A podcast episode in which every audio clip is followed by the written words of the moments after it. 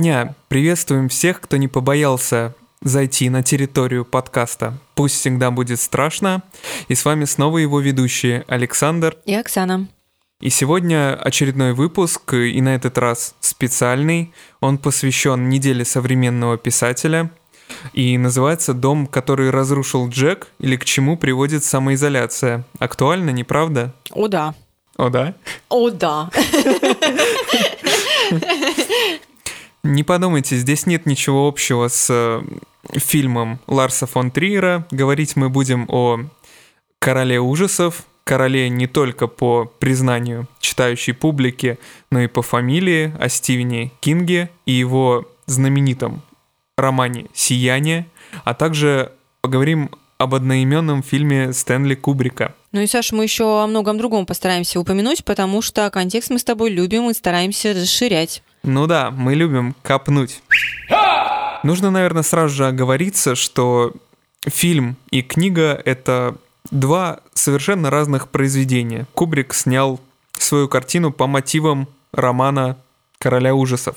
Да, это важно уточнить, но пока давай начнем с книги и ее внутренностей. Давай. Итак, «Сияние» — это третий роман Стивена Кинга. Он был опубликован в 1977 году и стал первым бестселлером автора в твердой обложке. Э, произведение это можно отнести к жанру современного готического романа. Безусловно, здесь можно сделать оговорки, но вполне подходит многое в этой книжке к определению этого жанра. Что же это за жанр такой? И с чем его едят? Давай о нем немножко поговорим. Первое, что нужно уточнить, это то, что название жанра прямого отношения к эпохе готики не имеет. Ну а почему же он называется готический? Ну как почему? Готический он потому, что авторы, которые начали писать в этом жанре, они очень интересовались э, средневековьем и готикой, как они ее понимали. Ну и действия, как правило, если ты помнишь, разворачивались в монастырях, э, разрушенных замках, часовнях, даже подземельях на фоне каких-то мрачных ландшафтов ландшафтов. А вот тебе загадочный такой зловещий колорит. И часто в ранних готических романах в центре повествования была некая принцесса, которая вся такая прекрасная, вся такая нежная, любит гулять по лесным тропинкам, полянкам или мечтать у окна своей спальни. Ну и в любой непонятной ситуации такая героиня, безусловно, падает в обморок. Но в итоге она находит себе мужественного защитника и, что логично, выходит за него замуж. И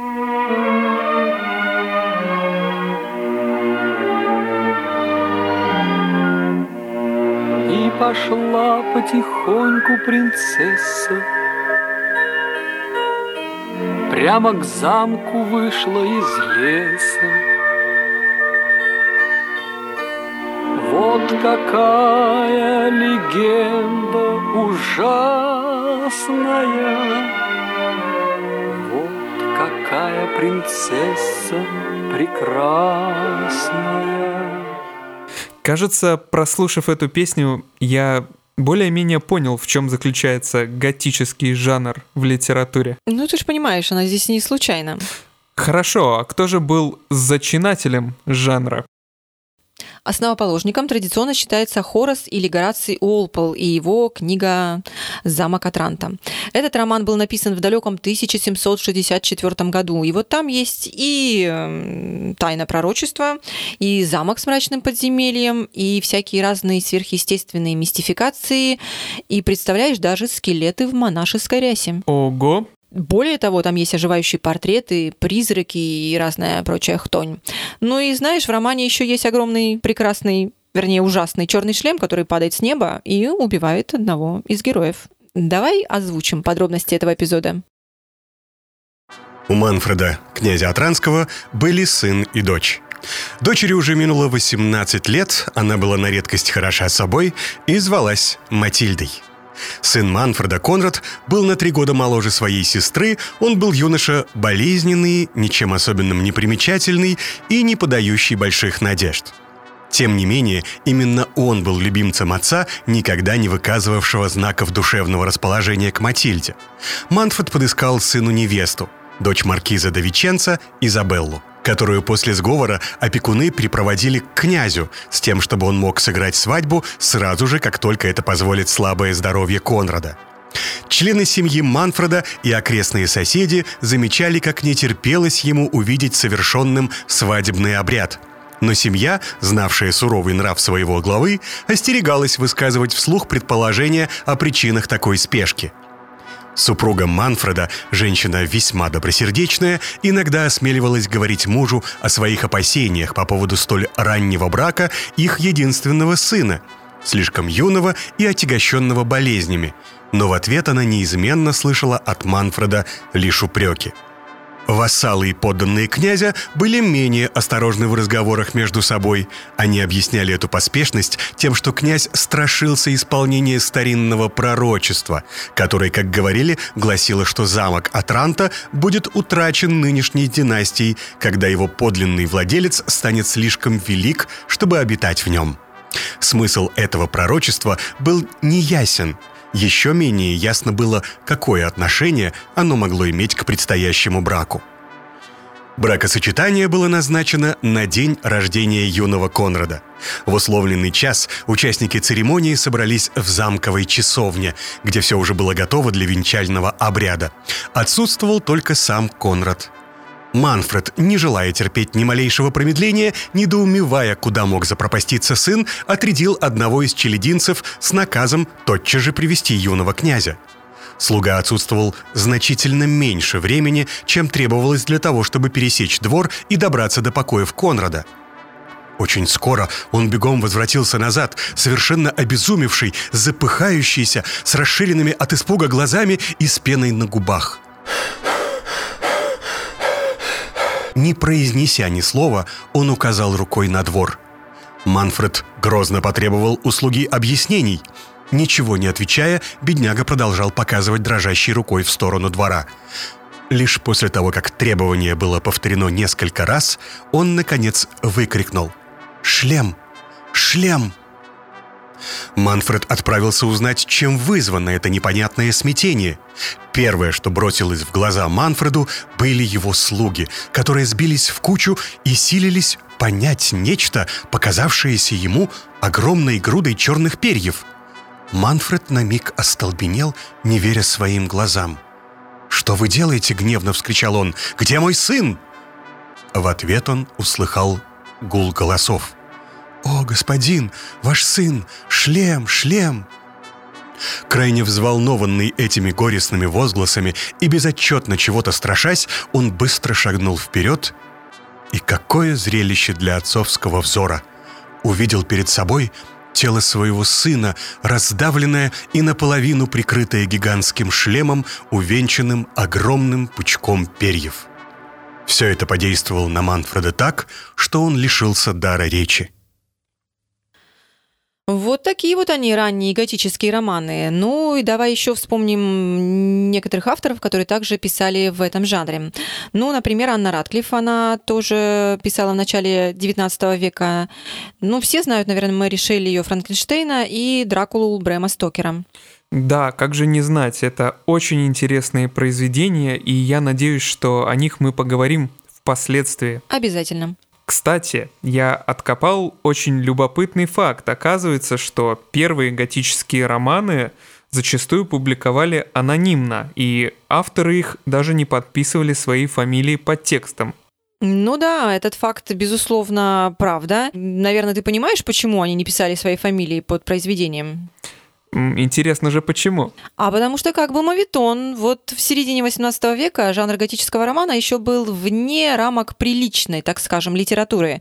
А, великосветское общество, вот мы сейчас, наверное, больше об английском говорим, где все это зародилось, полагало, что писать о всякой там жути и нечисти, ну, как-то это не вполне прилично. Фу, как некультурно. Но время шло, книжки такого рода, если выражаться современным языком, читателям зашли, и в XIX веке к нему уже обращались э, вполне именитые писатели, как Чарльз Диккенс, Эдгар По и Роберт Льюис Стивенсон, например. Хорошо, ну а почему тогда «Сияние» Кинга можно отнести к ряду этих произведений? Так скажем, что это современная версия такого рода романов, и речь здесь, безусловно, идет не о чистом жанре, а о сопричастности этому жанру.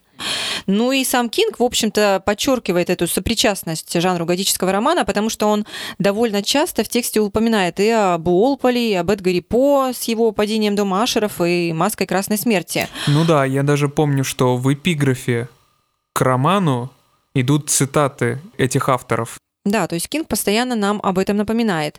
И, например, если ты помнишь, объясняя, почему главные герои, семья Торренсов, сменили место дислокации своего обеда со столовой на кухню, он нам говорит, что героев столовая подавляла что она была очень большая, пустая, такая, да, огромная. И мама говорила, что обедать там это все равно, что обедать в середке романа Гораса Уолпола. Это и есть кухня. Да, она самая. Тебе нравится, Дэнни? Не слишком маленькая? Нет. Я такую большую никогда не видел. Это не кухня, а настоящий лабиринт. Придется бросать зернышки, чтобы найти обратную дорогу. Я так понимаю, Саша, книжку ты перечитал. И давай тогда кратко обозначим сюжет для тех, кто с сиянием не знаком. Да я и фильм посмотрел. Если кратко, то вся история вертится вокруг семьи Джека Торренса, который решил устроиться зимним смотрителем в таинственный отель Оверлук. Он забирает жену и сына и едет на новую работу. Целую зиму им придется провести в замкнутом пространстве. И вот э, такая у них задача, как не сойти с ума целом мне показалось, что книжка очень актуальна, особенно если вспомнить, что в апреле все мы сидели на самоизоляции. Ну да, но если ты помнишь, Джек Торренс вначале думал, что как раз изоляция пойдет ему на пользу, потому что он хотел дописать свой роман, который у него застрял и никак не писался. Но изоляция сыграла с ним злую шутку. Поросятки, поросятки, пустите меня.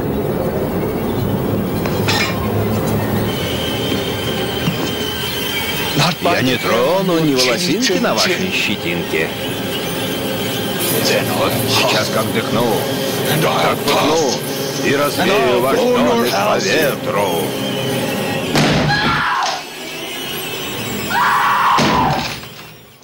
Но вот видите, кому-то самоизоляция идет на пользу, а кому-то наоборот во вред. Ну да, я думаю, ясно одно, что замкнутых пространств и загадочных отелей все-таки стоит избегать. Но давай вернемся к обсуждению романа и обсудим еще один любопытный факт. Если мы внимательно приглядимся к произведению Кинга, то заметим, что структурно роман напоминает волшебную сказку. Хотя более правильным даже было бы здесь перейти к обсуждению фильма Кубрика, потому что именно в фильме фольклорный алгоритм легче считывается. Возможно, режиссер, заметив это у Кинга, решил э, это заострить. В чем же здесь сказочность? Где же прослеживается этот сказочный алгоритм? Ну, смотри, мы уже упоминали, что фильм «Сияние» 1980 года – это произведение по мотивам э, романа Кинга, то есть вольная его интерпретация. Э, Кубрик заимствует фабулу оригинала, то есть э, то, что семья Торренсов отправляется в отель, где сталкивается с призраками, и отдельные идеи Кинга. И в самую первую и главную очередь режиссер развивает мысли о зле, которая может таиться внутри абсолютно любого человека. Ну а теперь к сказкам. В волшебных сказках обязательно есть центральный положительный герой, который борется со злом, и ему помогают волшебные помощники и волшебные предметы. Типы волшебных сказок разные, но, как правило, всегда есть герой, который вынужден покинуть дом, Вспомни, что семья Торренс покидает дом для зимовки в отеле. По ходу действия этому герою нужно пройти некие испытания и часто нарушить какой-то запрет. Напомни мне, какой запрет нарушил герой а, фильма и книги сын Джека Торренса Дэнни нарушил запрет не входить в комнату номер 217, по-моему. А, да, ты абсолютно прав. Но в фильме просто этот э, номер этой комнаты 237. О том, что нельзя посещать эту комнату, его строго предупреждает повар Холлоран, если ты помнишь, который по совместительству является как раз волшебным помощником мальчика. Запрет этот как мы знаем, нарушается, Дэнни все-таки не удержался и зашел в этот номер. В итоге в любой волшебной сказке героем обретается либо волшебный предмет, либо он побеждает э, какого-нибудь монстра-злодея. В книге вместо монстра сам отель, который начинает на определенном этапе действовать в теле отца и пытаться погубить э, всю семью. А что значит действовать в теле отца? Ну, в какой-то момент мы же начинаем понимать, что это уже не Джек, а все эти призраки, которые решили сделать э, его разум и тело своим домом. Ну что, смогла я тебя убедить, что и фильм, и книга построены по принципам волшебной сказки? В принципе, да, прям колобок какой-то вспомнился. С этим, наверное, можно поспорить, но логика понятна. Ну и сам Кинг ведь нам намекает на близость к сказке довольно прозрачно, упоминая, например, в тексте сказку о синей бороде и определенной схожести ее сюжета с историей семьи Торренс. Давай послушаем отрывок.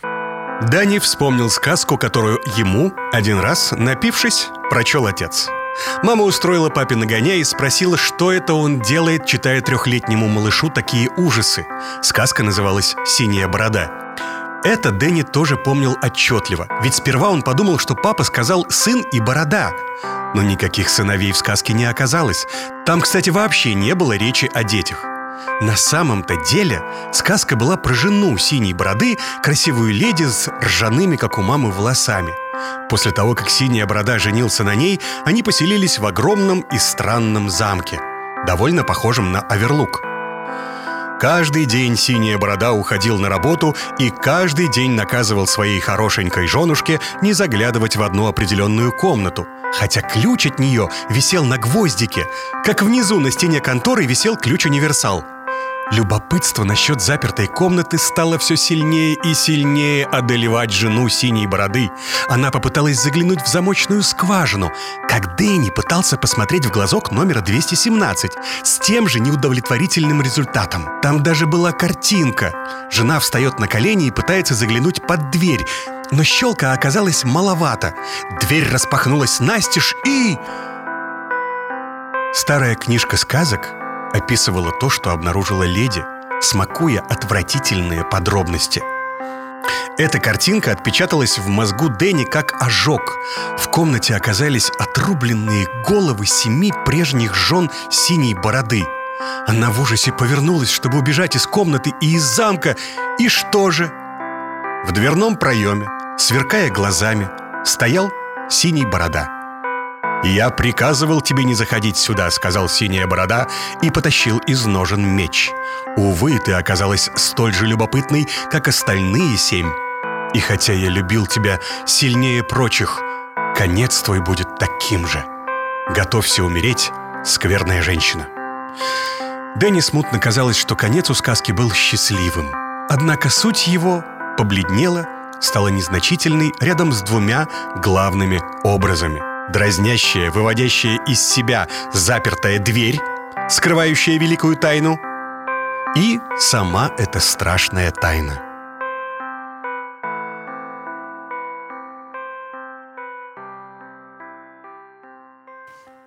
Ух, ну и страшная же эта бородатая история. Как я понял, Джек Торренс в итоге и становится тем самым синей бородой. Думаю, да, Кинг приводит этот отрывок не случайно. А почему же ты говоришь, что сказочность фильма более очевидна? Ну, потому что психологизма в фильме гораздо меньше, чем в книге. А, например, герой Николсона в фильме уже в момент первой встречи выглядит, э, так скажем, немного того. Не обращал внимания? Ну да, но мне вообще показалось, что в кинокартине Кубрика все персонажи изначально немного того, что сам Николсон, что э, жена героя, что даже сын. Ну вот, а в книге Кинг настаивает на том, что в душе героя шла довольно длительная борьба с темным началом, которая, к сожалению, закончилась фейлом. А у Кубрика, по мнению Кинга, этой борьбы не показано. А теперь перейдем к различиям между фильмом и книгой. Да, давай их озвучим.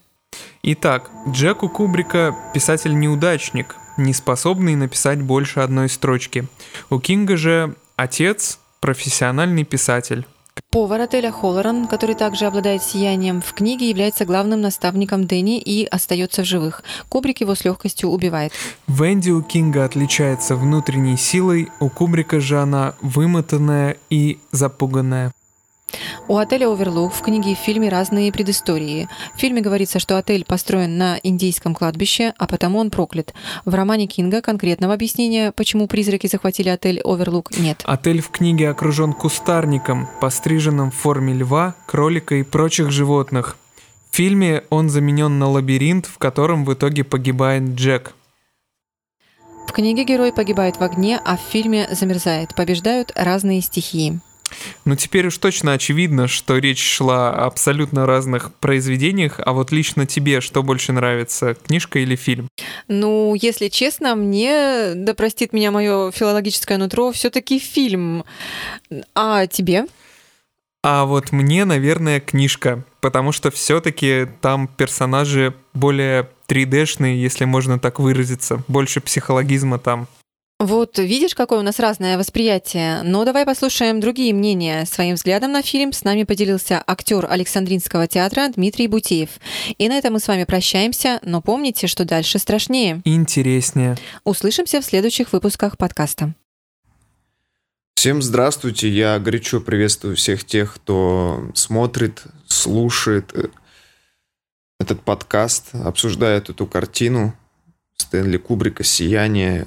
Я вынужден сказать пару слов о том, что я думаю об этой картине, о том, как я ее чувствую. Я считаю, что эта картина выдающаяся, прекрасная, совершенная, несмотря на то, что мы не понимаем иногда того, что там происходит, не можем точно объяснить, расшифровать все те загадки, которые происходят в этом отеле с главным героем.